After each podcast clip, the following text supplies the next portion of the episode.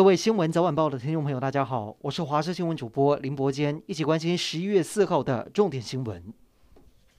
第十二期疫苗施打结束，台中市盘点剩余的莫德纳疫苗约有四万剂，加码开放十一月四号到十一月七号，给符合资格可以施打第二剂莫德纳的民众来施打，而且不限台中市民，所以不少外县市的民众抢着跨县来打疫苗。开打的第一天，门口排了许多人，有的是从彰化来的，还有人横跨三个县市，从桃园南下台中来打疫苗。屏东东港安泰医院出包，替八十八位应该打莫德纳第二剂的长者错打成 AZ 疫苗，陆续有人出现了副作用。目前统计有九人挂急诊，已经有八人离院，一人住院观察。医院已经出面道歉，并且带上五千元的慰问金跟营养品去探视被打错疫苗的民众，并且承诺如果因此到急诊室就医，费用由院方来吸收。而指挥中心表示，如果打错疫苗，不建议后续再补接种第三剂。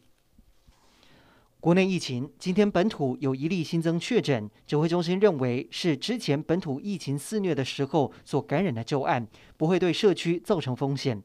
另外，指挥中心也加开第十三轮 AZ 疫苗第一剂的预约对象，针对十月二十六号前意愿登记 AZ 的十八到四十九岁民众，从今天下午到明天十二点开放预约，十一月六号开始施打。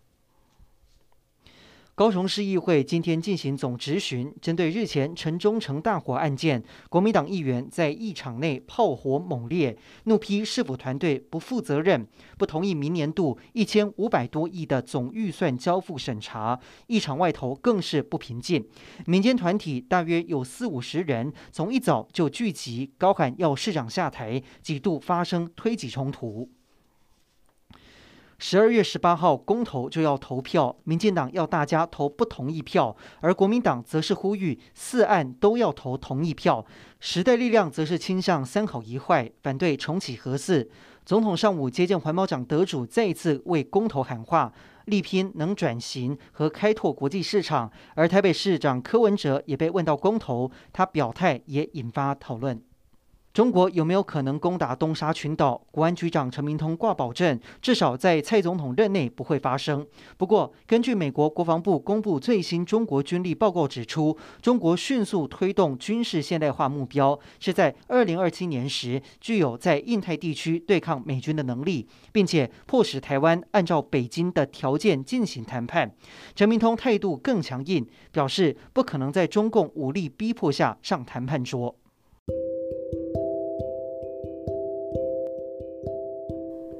以上就是这一节的新闻内容，感谢您的收听，我们再会。